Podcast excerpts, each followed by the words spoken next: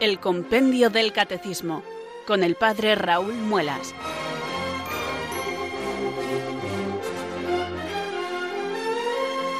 Muy buenas tardes, queridos oyentes de Radio María. Son las 4, las 3 en Canarias. Aquí comienza una nueva edición del programa El Compendio del Catecismo de la Iglesia Católica. Reciban desde Talavera de la Reina un saludo muy cordial del Padre Raúl Muelas, que un día más les habla desde estos micrófonos de Radio María, la radio de la Virgen, la fuerza de la esperanza. Sed todos bienvenidos.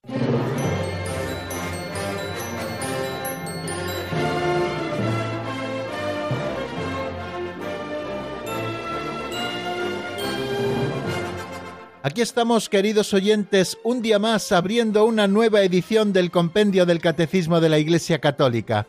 Como hacemos todas las tardes de lunes a viernes en esta franja horaria que va desde las 3 a las 4 en Canarias, desde las 4 hasta las 5 en la península, nos disponemos a abrir nuestro libro de texto, que no es otro que el Compendio del Catecismo de la Iglesia Católica, ese libro que nos regaló en el año 2005 el Papa Benedicto XVI y que resume autorizadamente, promulgado por la máxima autoridad de la Iglesia, como es el Papa, el Catecismo Mayor de la Iglesia, el que en 1992 vio la luz promulgado por el Papa San Juan Pablo II y que contiene en un solo libro toda la doctrina católica. Bueno, pues nosotros estudiamos el resumen, el compendio.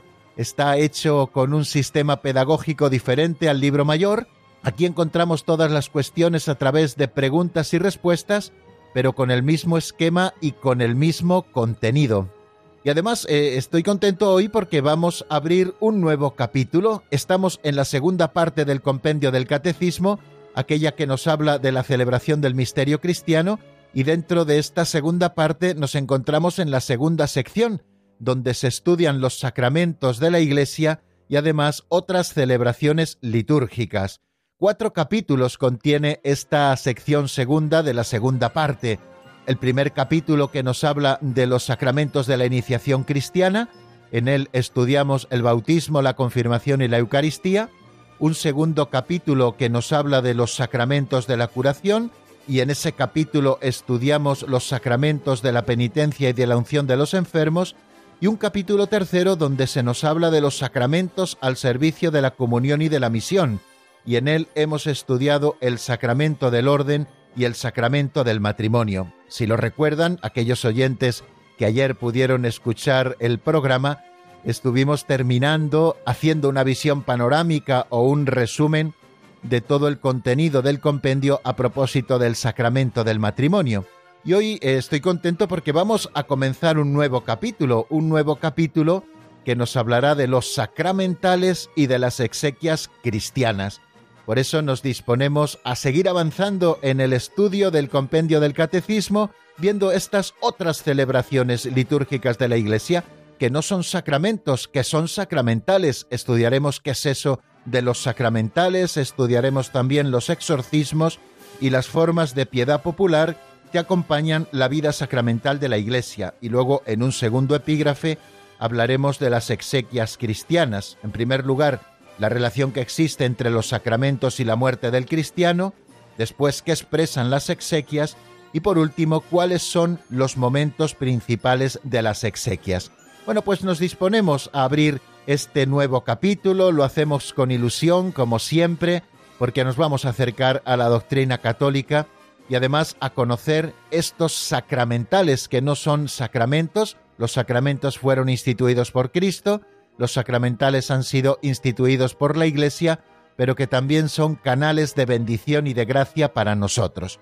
Bueno, pues queridos amigos, antes de comenzar nuestro estudio, como siempre vamos a encomendarnos al Señor y vamos a pedirle al Padre de las Misericordias que por su Hijo Jesucristo nos envíe el Espíritu Santo que ilumine nuestro entendimiento y fortalezca nuestra voluntad para que podamos conocer el misterio de Dios. Por eso, un día más, rezamos así.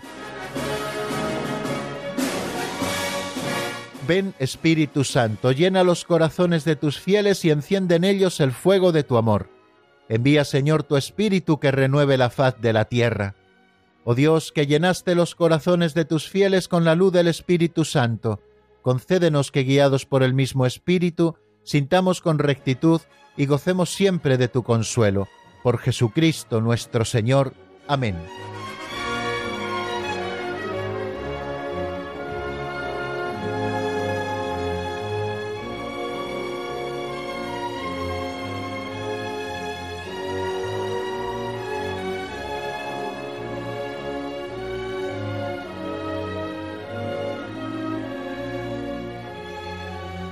Vamos a dar un pasito más en esta edición del Compendio del Catecismo hacia la segunda parte o el segundo momento, la segunda sección del programa que titulamos Pinceladas de Sabiduría. Es una catequesis práctica, un aperitivo catequético que va abriendo nuestro apetito, queridos amigos, para el estudio luego de los números del compendio. Lo hacemos abriendo un libro auxiliar que nos acompaña cada día y que seguramente los oyentes habituales ya conozcan muy bien, este libro se titula así Pinceladas de Sabiduría, fue escrito hace muchos años por don Justo López Melús y contiene capitulillos breves de apenas un minuto con narraciones, cuentecillos, historietas, fábulas que luego nos dan pie a sacar conclusiones o moralejas. Eh, así hacemos cada día cuando después de escuchar esta pincelada de sabiduría que son tan bellas en la voz de Alberto, pues luego yo les ofrezco una sencilla reflexión que nos ayude a aplicar la doctrina católica a nuestra vida concreta. Pues si les parece vamos a por la pincelada de hoy que se titula El país de la alegría.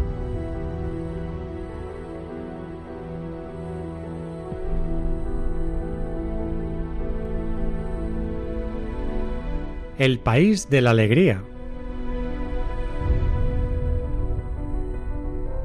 Un maestro oriental indicaba un día a sus discípulos las fases por las que había pasado en búsqueda de Dios. Primero Dios me condujo al país de la acción, después me llevó al país de la aflicción, para purificar mi corazón de todo afecto desordenado. Luego estuve en el país del amor y sus ardientes llamas consumieron lo que me quedaba de egoísmo. Más tarde llegué al país del silencio, donde se me desvelaron los misterios de la vida y de la muerte. Esa fue la fase final le preguntaron los discípulos. No, respondió el maestro. Un día me dijo Dios, hoy voy a llevarte al altar más escondido del templo, al mismo corazón de Dios. Y fui conducido al país de la alegría. Esto recuerda el grito de los ángeles a los pastores. Les anunciamos un gran gozo. Les ha nacido el Salvador. Y a la Virgen María la llamamos en las letanías causa de nuestra alegría.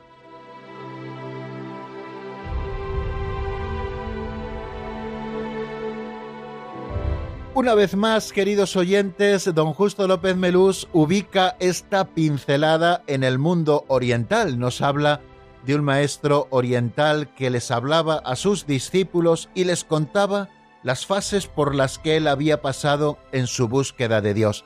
Fases que creo que se dan también en cada uno de nosotros si buscamos a Dios con sincero corazón y nos sabemos conducir por el Espíritu Santo que el Dios nos envía para llevarnos hasta el conocimiento de la verdad plena y poder gozar de Dios en esta vida, y ya de una manera todavía imperfecta, hasta llegar a esa otra vida definitiva, donde por su misericordia podremos gozar de la visión beatífica y por lo tanto de la verdadera y eterna alegría, una alegría que no tiene fin. Este maestro oriental hablaba a sus discípulos de estas fases por las que él había pasado en su búsqueda y conocimiento de Dios. Dice que primero Dios le condujo al país de la acción. Y es verdad, queridos amigos, que cuando conocemos a Dios y conocemos también la tarea, muchas veces nos empleamos fuertemente en la acción, pensando también que en esas acciones que nosotros realizamos está la clave para unirnos más a Dios. Y es verdad que no es mala la acción, pero tenemos que evitar siempre caer en el activismo, ese activismo que a veces nos priva de la profundidad necesaria para poder llevar adelante todas nuestras obras desde la caridad. La caridad, al final, es la que debe informar toda nuestra acción. De nada me serviría hablar las lenguas de los hombres y de los ángeles, porque si no tengo amor, como nos dice San Pablo, soy como un metal que resuena o unos platillos que aturden. Por eso la acción debe estar siempre informada por la caridad, porque si no se convertirá en activismo y una acción que no venga respaldada por la oración y la contemplación será una acción externa, una acción que al final puede incluso separarnos de Dios. Dice también este supuesto maestro de la pincelada que como segunda etapa Dios le llevó al país de la aflicción para purificar su corazón de todo afecto desordenado. Y es cierto que en nuestro camino espiritual no faltan nuestras noches oscuras en las que Dios también nos va purificando para que nos quedemos únicamente con Él. Es muy posible a veces caer en la tentación, queridos oyentes, de buscar a Dios por los consuelos que Dios nos da.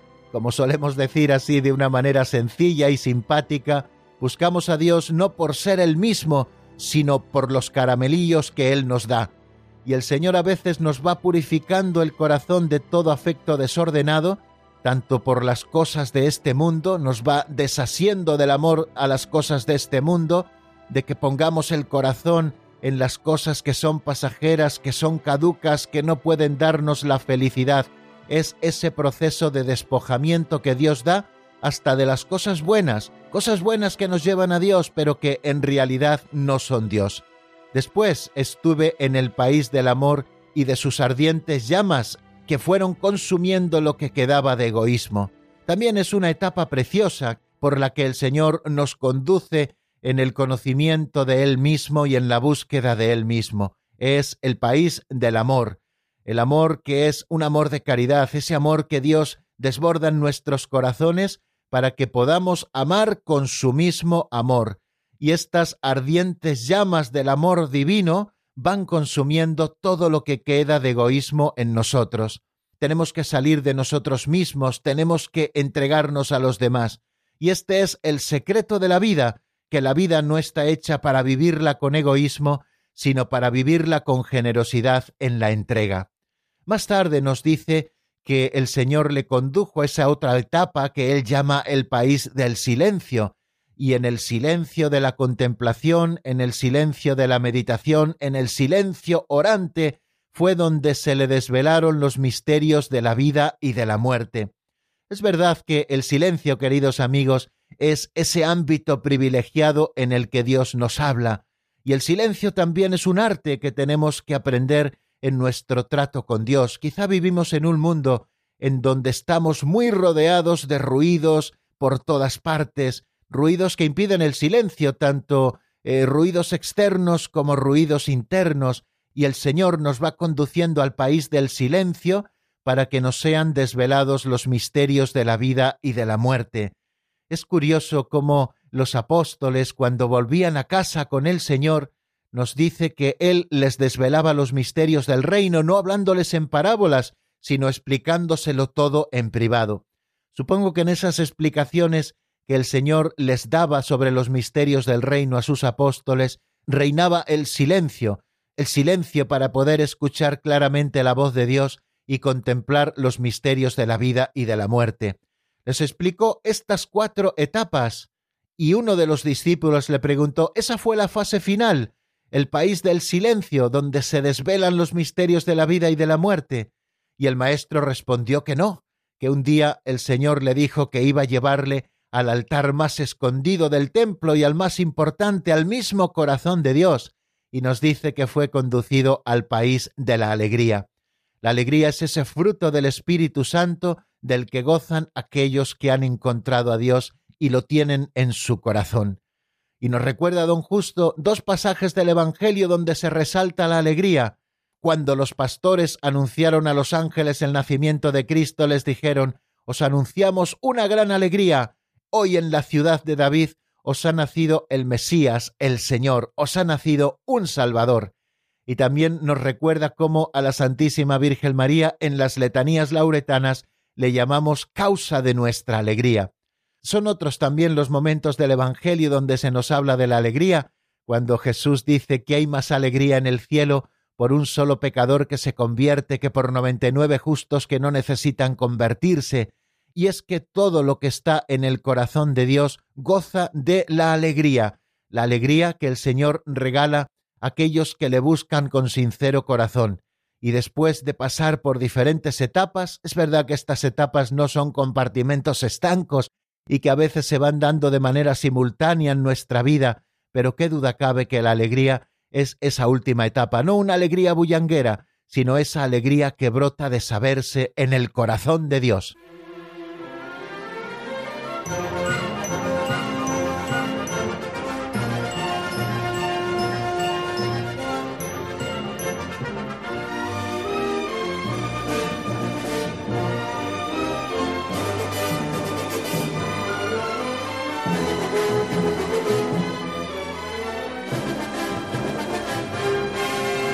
Continuamos, queridos oyentes, en la sintonía de Radio María. Estamos en el compendio del Catecismo de la Iglesia Católica y les habla desde Talavera de la Reina el padre Raúl Muelas. Y ahora sí, queridos amigos, vamos a comenzar a estudiar el capítulo cuarto de esta sección segunda de la segunda parte del Catecismo.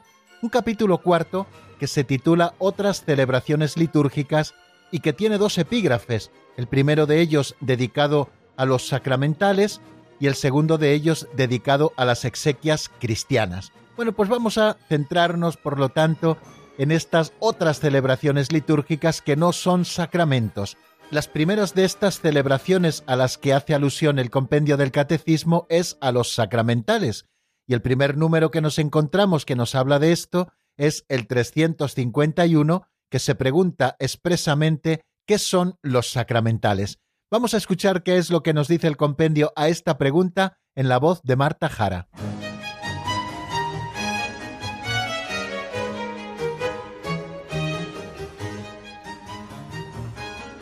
Número 351. ¿Qué son los sacramentales?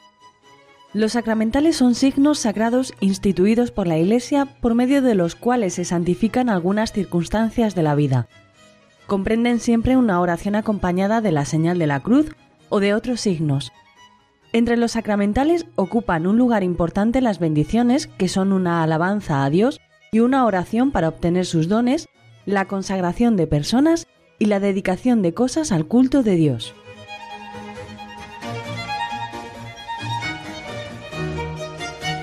Bien, acabamos de escucharlo. Los sacramentales son signos sagrados instituidos por la Iglesia por medio de los cuales se santifican algunas circunstancias de la vida. Comprenden siempre una oración acompañada de la señal de la cruz o de otros signos. Entre los sacramentales ocupan un lugar importante las bendiciones, que son una alabanza a Dios y una oración para obtener sus dones, la consagración de personas y la dedicación de cosas al culto de Dios. Esto es expresamente lo que nos dice el número 351 a propósito de qué son los sacramentales. Nos da, creo que, una definición preciosa que si nosotros la vamos desgranando comprenderemos muy bien qué son estas celebraciones de la Iglesia o estos ritos de la Iglesia que la Iglesia misma ha instituido, que se parecen mucho en su modo de proceder a los sacramentos, pero que no nos dan la gracia ex opere operato, como en el caso de los sacramentos, es decir, por el mero hecho de celebrarlos, sino lo que se conoce como ex opere operantis, es decir, que la disposición de aquel que los recibe juega un papel importantísimo en ellos. El Catecismo Mayor nos habla quizá un poquito más largo y tendido de los sacramentales de lo que lo hace este nuestro libro de texto, que es el compendio del Catecismo. Y es que, como nos dice Sacrosantum Concilium, esa constitución dogmática del Concilio Vaticano II, en el número 60, nos dice lo siguiente, la Santa Madre Iglesia instituyó además los sacramentales. Estos son signos sagrados con los que, imitando de alguna manera a los sacramentos, se expresan efectos sobre todo espirituales obtenidos por la intercesión de la Iglesia. O sea que lo que buscan, queridos amigos, los sacramentales es concedernos algunos efectos espirituales que obtenemos por la intercesión de la Iglesia. Y continúa diciendo ese número 60 de Sacrosantum Concilium que por ellos, por los sacramentales, los hombres se disponen a recibir el efecto principal de los sacramentos, o sea que los sacramentales nos disponen a recibir bien los sacramentos y a percibir los efectos esos que hemos estudiado también de los sacramentos, y se santifican las diversas circunstancias de la vida, Ahora veremos algunos ejemplos cuando bendecimos objetos, cuando bendecimos casas, cuando bendecimos vehículos. lo que estamos es tratando de santificar nuestra vida cotidiana, incluso en esos objetos que utilizamos en la vida cotidiana y que ya nos hacen una referencia especial a Dios. Bueno, ¿cuáles son las características de los sacramentales? En primer lugar, decir que no han sido instituidos por Cristo, como en el caso de los sacramentos, sino que han sido instituidos por la Iglesia en orden a la santificación de ciertos ministerios eclesiales, de ciertos estados de vida, de circunstancias muy variadas de vida cristiana, así como del uso de cosas útiles al hombre.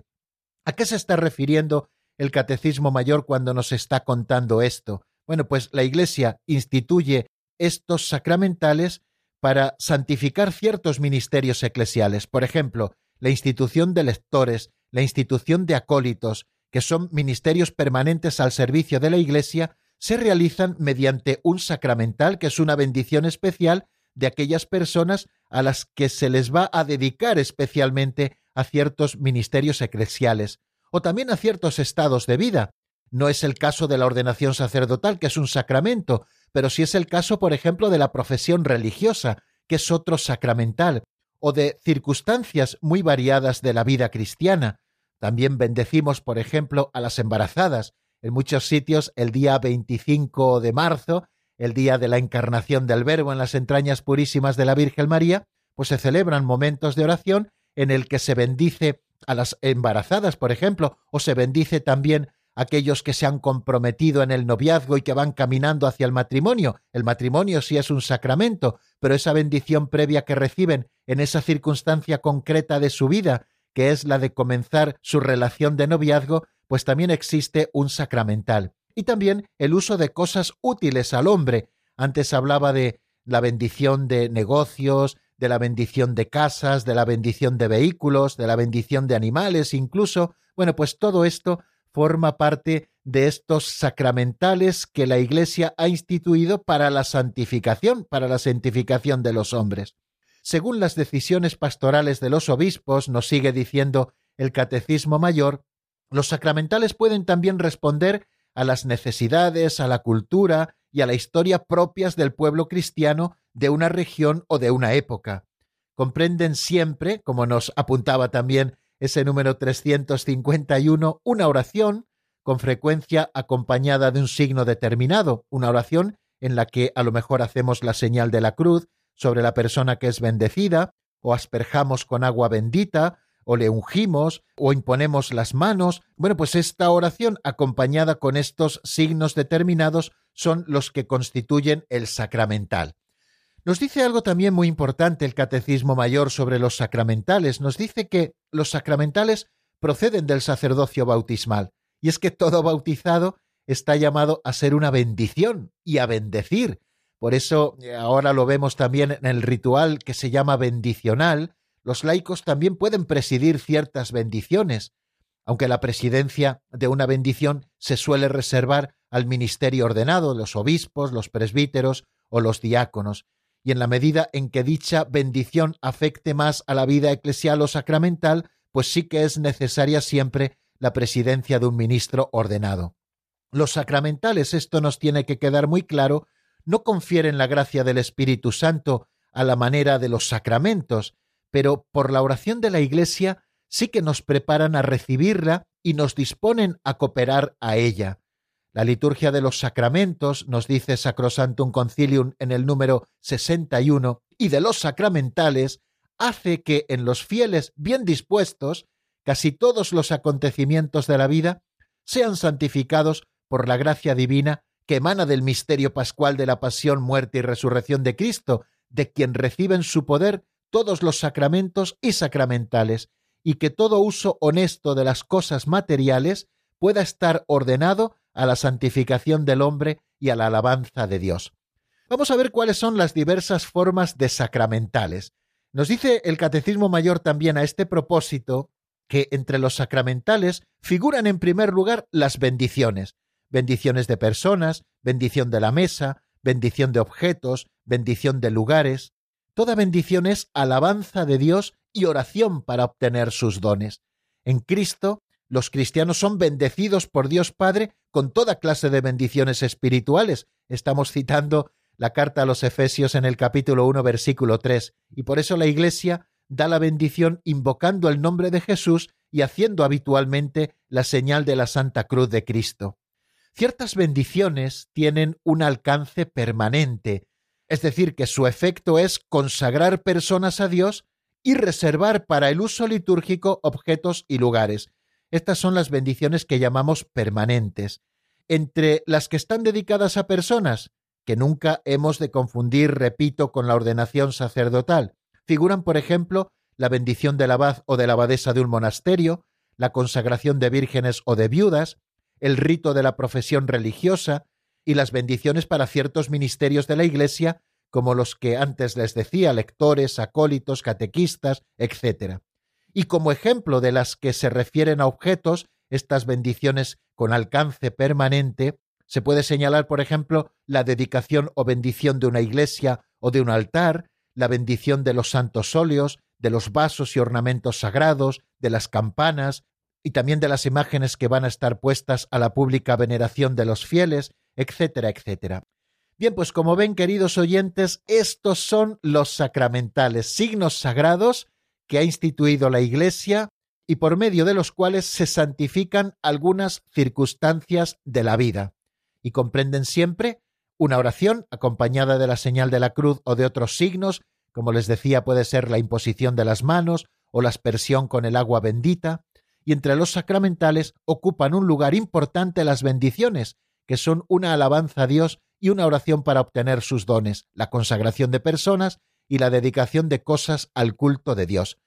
¿Qué decirles a propósito de los sacramentales? Pues que creo que tenemos que tenerles mucha devoción a los sacramentales, porque nos disponen a recibir la gracia y los efectos de los sacramentos y nos disponen también a vivirlos de manera plena, estos signos que la Iglesia ha instituido en realidad vienen a ayudarnos a vivir los sacramentos, que es desde donde se nos da la gracia del Espíritu Santo y todos esos efectos que a propósito de cada uno de los sacramentos hemos estado estudiando. Y hasta aquí, queridos amigos, lo que vamos a exponer a propósito de los sacramentales. Yo les propongo que hagamos en este momento una pequeña pausa en la palabra y que escuchemos un poquito de música que nos ayude a reflexionar sobre las cosas que hemos estado diciendo y que nos prepare también al siguiente paso que vamos a dar hacia el número 352. Les propongo que escuchemos una canción titulada El pasar de los tiempos, es de Ajaba y está sacada del álbum Agua Viva. La escuchamos y enseguida estamos nuevamente juntos. Raudo cruzó el tiempo por la vida como pájaro fugaz de breve.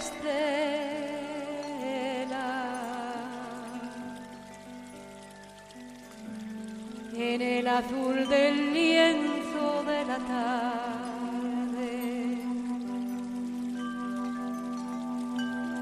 Continuará la edad con sus trabajos, elaborando la alfombra de las con los cármicos hilos del color del acto. Y alfarero el hombre de sí mismo al torno está aplicado, con el frágil barro de los días que están ya marcados. Y los gestos gritan de las voces lanzadas en el certero leco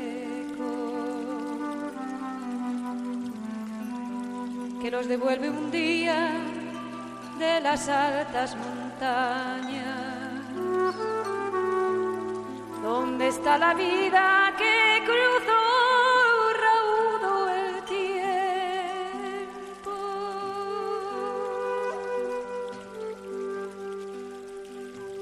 raudo cruzó el tiempo por la vida, como pájaro fugaz de breve estela. Y ajeno el presente a los deseos. Devoto servidor de los sucesos. Inapelable veredicto disfrazado. Raudo cruzó el tiempo por la vida.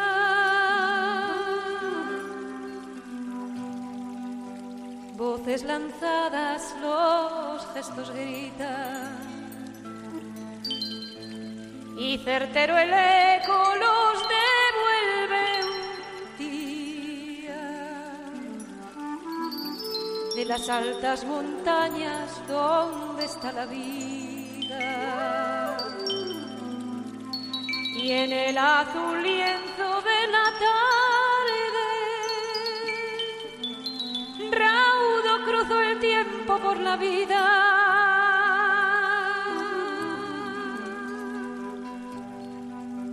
y como un pájaro fugaz de breves estelas.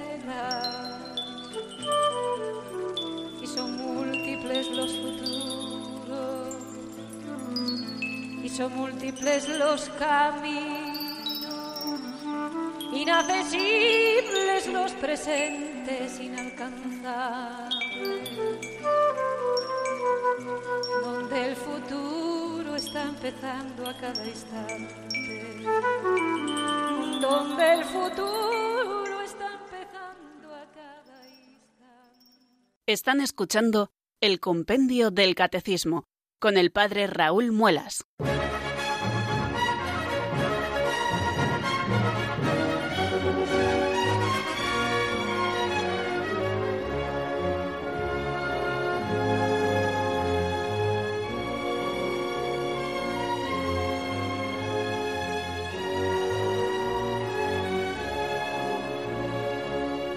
Continuamos, queridos amigos, en la sintonía de Radio María y como nos decía esa locución que acabamos de escuchar, nos encontramos en el programa El Compendio del Catecismo de la Iglesia Católica y como todos los días en esta franja horaria desde Talavera de la Reina les habla el Padre Raúl Muelas.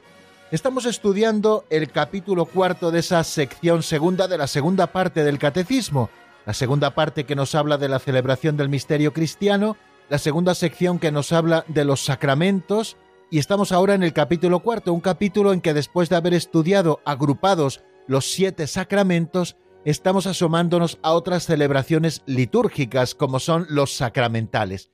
A los sacramentales nos hemos dedicado en el número anterior, en el 351, para saber qué son los sacramentales, cuántos tipos de sacramentales hay, cuál es la dinámica propia de los sacramentales, quién los ha instituido, etc. Y ahora, a propósito del número 352, vamos a centrarnos en un sacramental particular que es el exorcismo. ¿Qué es un exorcismo? Vamos a ver qué nos dice el compendio en la voz de Marta Jara.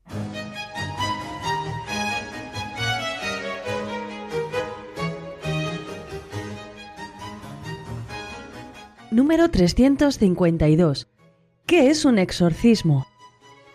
Tiene lugar un exorcismo cuando la Iglesia pide con su autoridad, en nombre de Jesús, que una persona o un objeto sea protegido contra el influjo del maligno y sustraído a su dominio. Se practica de modo ordinario en el rito del bautismo. El exorcismo solemne, llamado gran exorcismo, puede ser efectuado solamente por un presbítero autorizado por el obispo.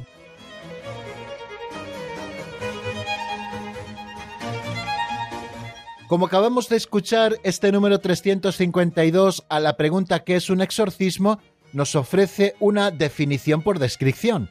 Nos dice, tiene lugar un exorcismo cuando la Iglesia pide con su autoridad, en nombre de Jesús, que una persona o un objeto sea protegido contra el influjo del maligno y sustraído a su dominio.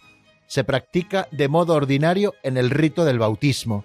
El exorcismo solemne, llamado gran exorcismo, puede ser efectuado solamente por un presbítero autorizado por el obispo. Bueno, cuando nos habla del exorcismo, por lo tanto, y teniendo de momento solo a la vista lo que nos ha dicho el compendio del catecismo, llamamos exorcismo a ese rito por el cual la Iglesia pide con su autoridad en nombre de Jesús que una persona o un objeto sean protegidos contra el influjo del maligno o sustraídos de su dominio. Con esto a la vista podemos decir que existen exorcismos que se realizan sobre personas y existen también exorcismos que se realizan sobre objetos. Los exorcismos que se realizan sobre objetos pueden ser realizados por cualquier sacerdote que diga las oraciones compuestas para ello. Y en cuanto a los exorcismos realizados sobre personas, ya de la simple lectura del canon 352 podemos decir que existen dos tipos de exorcismos, lo que se llama exorcismo menor, que es por ejemplo el que se practica en el rito del bautismo, y exorcismo solemne o gran exorcismo o exorcismo mayor, que es el que se efectúa solamente por un presbítero autorizado por el obispo a una persona que esté poseída por el demonio. O sea que, por lo tanto, en una primera aproximación al tema podemos decir que existen exorcismos sobre objetos que lo que se trata es de proteger esos objetos contra el influjo del demonio o ser sustraídos de su dominio, y se practican también exorcismos sobre personas, exorcismos que son de dos tipos. En primer lugar, el exorcismo solemne o llamado gran exorcismo o exorcismo mayor, que se efectúa solamente en personas que están poseídas y por un presbítero autorizado por el obispo, o bien autorizado ad casum, o bien autorizado para todos los casos, como es cuando existe un exorcista en una diócesis nombrado por el obispo como oficio estable, y luego también lo que llamamos exorcismo menor, que puede ser efectuado también por cualquier sacerdote o por el ministro de un sacramento, incluso un diácono, que se hace, por ejemplo, en el rito del bautismo, en el rito del bautismo. Bueno, pues ya nos queda claro, queridos amigos, de qué tipos pueden ser estos sacramentales que llamamos exorcismos, a través de los cuales la Iglesia con su autoridad y en nombre de Jesús pide que una persona o un objeto sea protegido contra el influjo del maligno o sustraído de su dominio. La mayoría de las veces, esto es interesante que lo tengamos a la vista porque la mayoría de las veces, cuando la gente piensa en un exorcismo, pues se piensa solamente en esas cosas que hemos visto en películas como por ejemplo El exorcista, pero los exorcismos no solamente son algo de consecuencias a veces tan dramáticas de ver, sino que también es algo muy común en la Iglesia, sobre todo los exorcismos menores. Por eso, porque existen dos tipos de exorcismos, los exorcismos mayores y los exorcismos menores. Un exorcismo mayor es un solemne ritual realizado por el exorcista, que es un sacerdote autorizado por el obispo, con una persona que está poseída por el demonio son más raros de encontrar, son más raros de conocer, pero existen también en las diócesis y se realizan constantemente también como un ministerio precioso de la Iglesia, que cuida de sus hijos y que cuida de proteger aquellos que están especialmente influenciados o poseídos por el demonio. Y luego están los exorcismos menores, que es un exorcismo más general y puede ser realizado incluso a personas no poseídas. Esto ocurre, como les decía, en el rito del bautismo. Yo creo que podríamos preguntarnos en este momento si los niños recién bautizados no están poseídos, ¿por qué necesitarían un exorcismo? Quizá la respuesta la encontramos en el propio catecismo de la Iglesia Católica. Nos dice que puesto que el bautismo significa la liberación del pecado y de su instigador, que es el diablo, se pronuncian uno o varios exorcismos sobre el candidato. Y es que todos los seres humanos nacemos con el pecado original. Solamente conocemos dos excepciones, la de Jesús y la de María, su madre, que fue concebida sin ninguna mancha de pecado original ni de pecado personal desde el mismo instante de su concepción. En previsión de los méritos de su Hijo, fue preservada libre e inmune de toda mancha de pecado. Bueno, pues el concilio de Trento nos enseñó pues el hecho de que todos nazcamos con el pecado original, con esas excepciones que he dicho, esto hace, como nos dice el concilio de Trento, que seamos por naturaleza hijos de la ira, siervos del pecado, y debajo del poder del diablo y de la muerte. Quiere decir que cuando una persona es bautizada recibe la gracia de Dios y pasa de la muerte a la vida, del dominio de Satanás a la iglesia de Dios, y por eso un exorcismo es apropiado en el momento del bautismo. ¿Cuándo se realiza esa oración de exorcismo en el momento del bautismo? Bueno, después de escuchar la palabra de Dios y de la homilía del sacerdote, hacemos las letanías de los santos, hacemos las peticiones y justo antes de la primera unción, la unción prebautismal, es cuando se realiza la oración de exorcismo. En esa oración de exorcismo rezamos lo siguiente, Dios Todopoderoso y Eterno, que has enviado a tu Hijo al mundo para librarnos del dominio de Satanás, espíritu del mal, y llevarnos así arrancados de las tinieblas al reino de tu luz admirable. Te pedimos que este niño, lavado del pecado original, sea templo tuyo, y que el Espíritu Santo habite en él, por Jesucristo nuestro Señor. Amén. Esa es la oración que hacemos ahora actualmente en el rito del bautismo. Y si miramos cómo se realizaba antes de la reforma litúrgica, este exorcismo menor del que estamos hablando, quizá era todavía más explícito. Antes se rezaba en latín, pero voy a traducirles más o menos la oración. Se decía, yo te conjuro, espíritu inmundo, en el nombre del Padre y del Hijo y del Espíritu Santo, a que salgas y te apartes de este siervo de Dios. Reprímate él, oh maldito condenado, aquel que a pie enjuto caminaba sobre el mar y alargó la mano a Pedro cuando se iba sumergiendo. Así pues, oh maldito diablo, reconoce tu justa condenación y honra a Dios vivo y verdadero. Honra a su Hijo Jesucristo y al Espíritu Santo, y márchate de este siervo de Dios, a quien Jesucristo nuestro Señor y Dios ha llamado así por su gracia, con la bendición y recepción del Espíritu Santo. Como han podido ver, el exorcismo menor que se realizaba antes de la reforma litúrgica era todavía mucho más explícito que el que ahora utilizamos y que les he dicho que se realiza justo antes de la primera unción, de la unción prebautismal. El Catecismo Mayor en el número 1673 nos dice lo siguiente. Cuando la Iglesia pide públicamente y con autoridad en nombre de Jesucristo que una persona o un objeto sea protegido contra las asechanzas del maligno y sustraída a su dominio, se habla de exorcismo. Jesús lo practicó.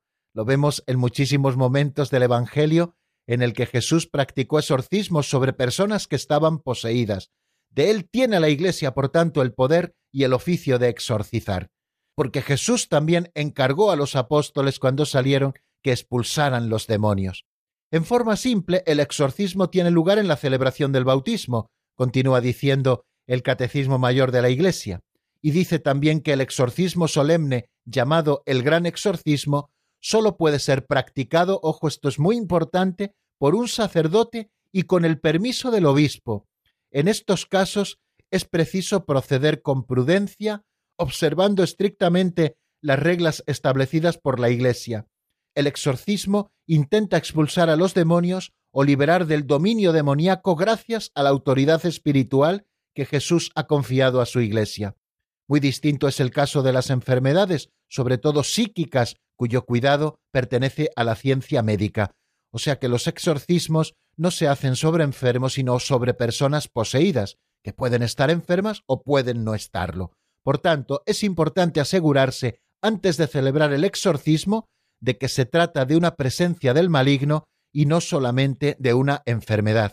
Así nos lo recuerda el Código de Derecho Canónico en el canon 1172. ¿Y quién es el encargado de verificar si verdaderamente existe posesión diabólica? Bueno, normalmente eh, los sacerdotes cuando tratamos con las personas podemos ver indicios de que pueda existir una posesión, pero solo es el exorcista con la debida licencia del obispo quien puede verificar la verdadera posesión diabólica. Y no tenemos que confundir lo que es un exorcismo con lo que son las oraciones de liberación. Estas oraciones de liberación a las que yo me estoy refiriendo en este momento pueden ser pronunciadas por las propias personas sobre sí mismos o también para algunas otras personas, pero que en realidad ni se utiliza el rito del exorcismo ni es propiamente un exorcismo, sino que es una oración que busca liberar de la opresión del demonio, pero sin utilizar, les repito, el rito de los exorcismos. Nadie debe ejercer el ministerio de exorcista sin la debida autorización de la Iglesia. Jesús, como les he dicho antes, apareció en el Evangelio expulsando demonios también les encargó a sus discípulos que continuasen esa misión de liberación y de exorcismo en su propio nombre, y por lo tanto lo que podemos decir que el protagonista en un exorcismo es Dios a través de su ministro y no lo es el demonio.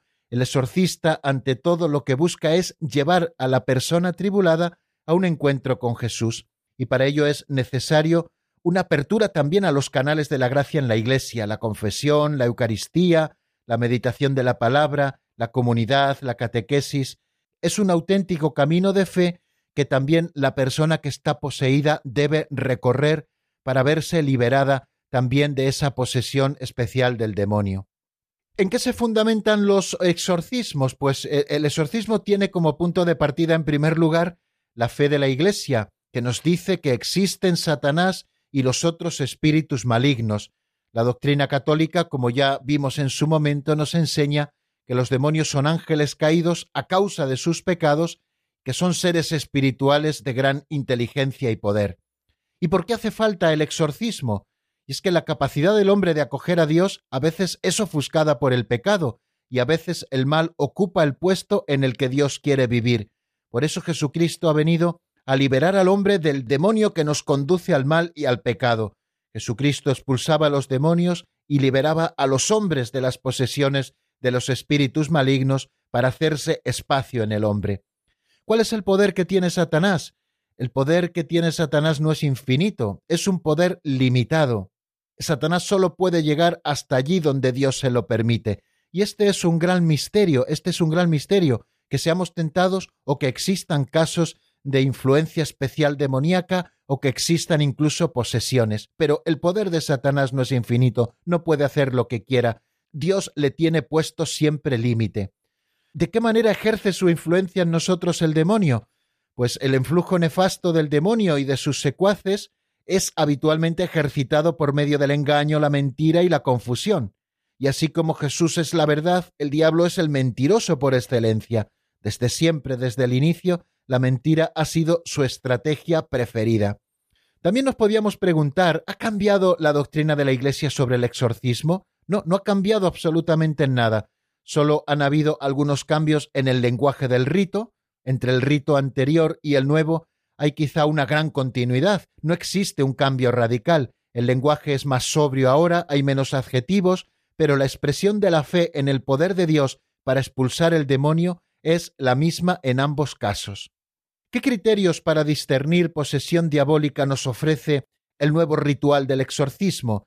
Pues la principal es la aversión vehemente hacia Dios, la Virgen, los santos, la cruz y las imágenes sagradas, y junto a esta pueden darse otros fenómenos que por sí solos podrían ser don de Dios, pero en el caso de posesión se manifiestan para el mal. Por ejemplo, el hablar con muchas palabras de lenguas desconocidas o entenderlas, hacer presentes cosas distantes o escondidas, demostrar más fuerza de lo normal, bueno, pues todo esto pueden ser indicios que nos hablen de una posible posesión diabólica también cuando existen aversión hacia Dios, los santos, la Virgen, la cruz, las imágenes sagradas.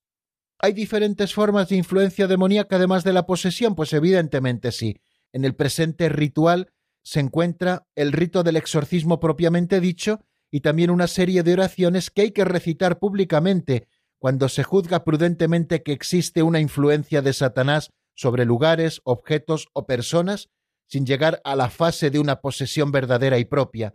Existe también una serie de oraciones que los fieles pueden rezar privadamente cuando tienen fundadas sospechas de que son sometidos a influencias especiales diabólicas. Sin embargo, tenemos que tener en cuenta, y quiero repetirlo, que para practicar el exorcismo es necesaria la autorización del obispo diocesano que puede ser concedida para un caso específico, como les decía, o de un modo general y permanente al sacerdote que ejercita el ministerio de exorcista en la propia diócesis. Bueno, pues no vamos a decir más cosas, queridos amigos, sobre este sacramental que es el exorcismo. Lo que sí voy a hacer ahora es eh, ofrecerles un nuevo tema musical. Hoy tampoco vamos a poder recibir llamadas, pero sí que les voy a ofrecer un nuevo tema musical y luego ya concluimos los pocos minutos que nos quedan rematando un poquito estos dos puntos que hemos estado viendo en el día de hoy. Escuchamos un tema titulado Que tu gracia del grupo Alfareros sacado del álbum Ha llegado el día. Lo escuchamos y enseguida estamos nuevamente juntos.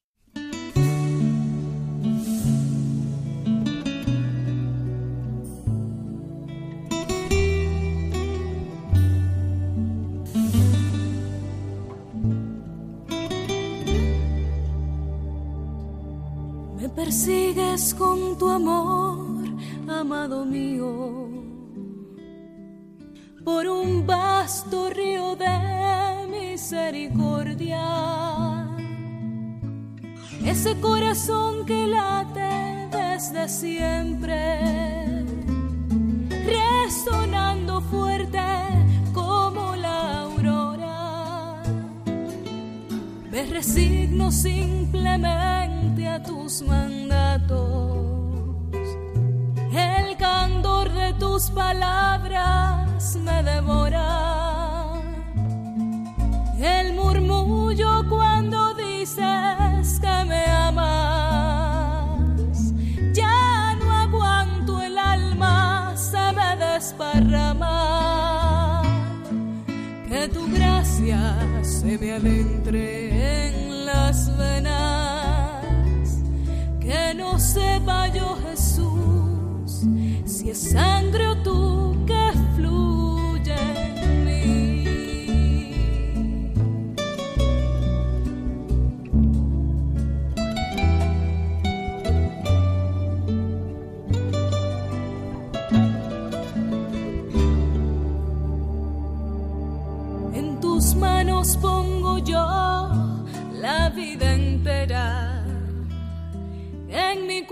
cuerpo siento ya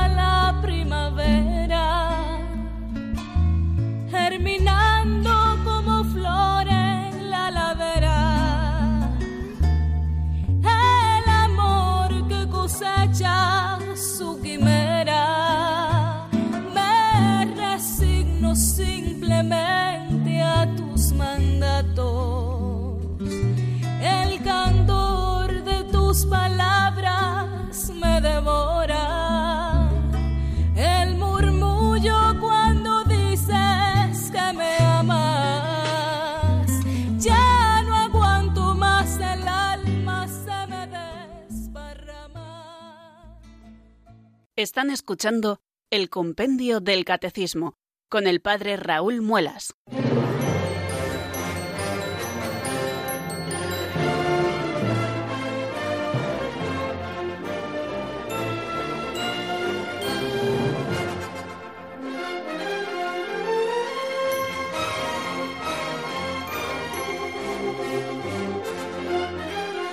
Regresamos queridos amigos después de escuchar estos poquitos compases del tema Que tu gracia del grupo Alfareros y vamos a ir poniendo el punto final casi a nuestro programa de hoy. Pensaba rematar un poquito más estas dos cuestiones que hoy hemos escuchado, la de los sacramentales y la de los exorcismos, como uno de los sacramentales, pero nos queda poquito tiempo y aunque hoy no hemos abierto nuestros micrófonos, tenemos una pregunta que nos enviaron ayer que tampoco tuvimos preguntas del compendio, pero nos enviaron al WhatsApp de la emisora una pregunta que me han trasladado y que yo quiero dar respuesta en este momento a propósito del sacramento del matrimonio, que es el que hemos estado estudiando hasta el día de ayer.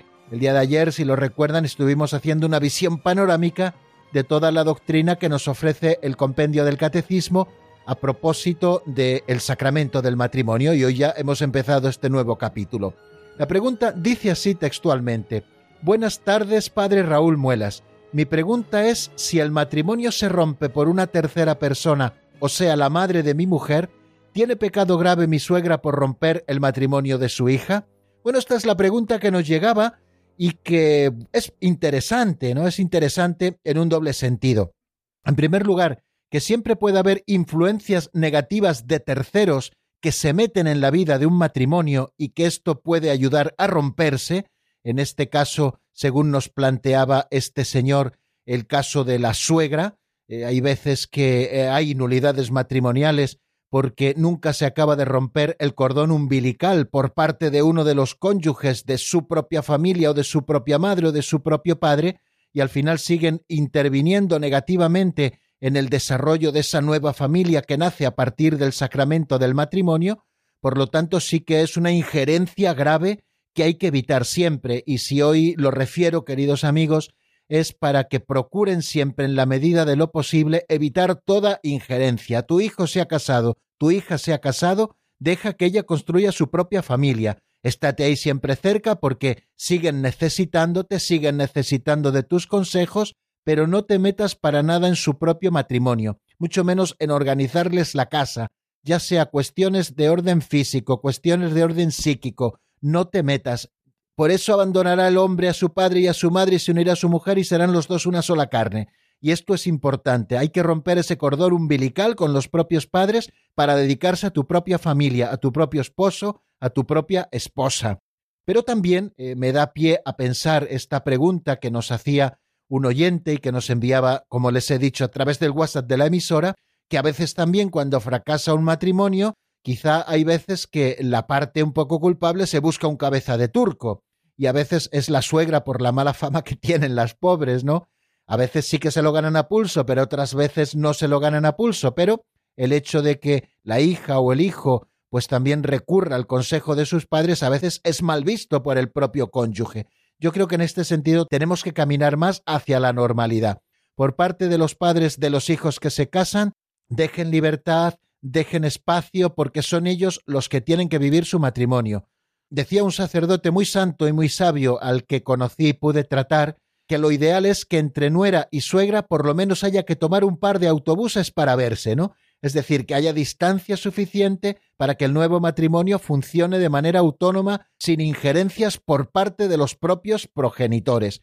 Y por otra parte también, tampoco hay que pretender por parte de los cónyuges por esos celos tontos que a veces se dan también entre las personas por los cariños que son compatibles entre el de una madre y un hijo, entre el de una esposa y un esposo, etcétera, pues tampoco tenemos que caer en esos celos y al final acabar culpando porque el hijo pues tenga en cuenta a su madre, siga queriendo a sus padres y les tenga como un punto de referencia en su vida.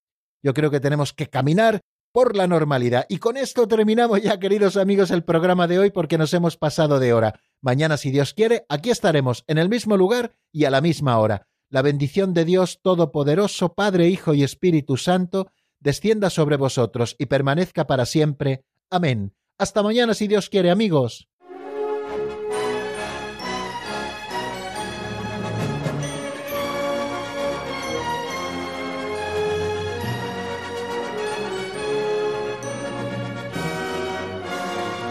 El Compendio del Catecismo con el Padre Raúl Muelas.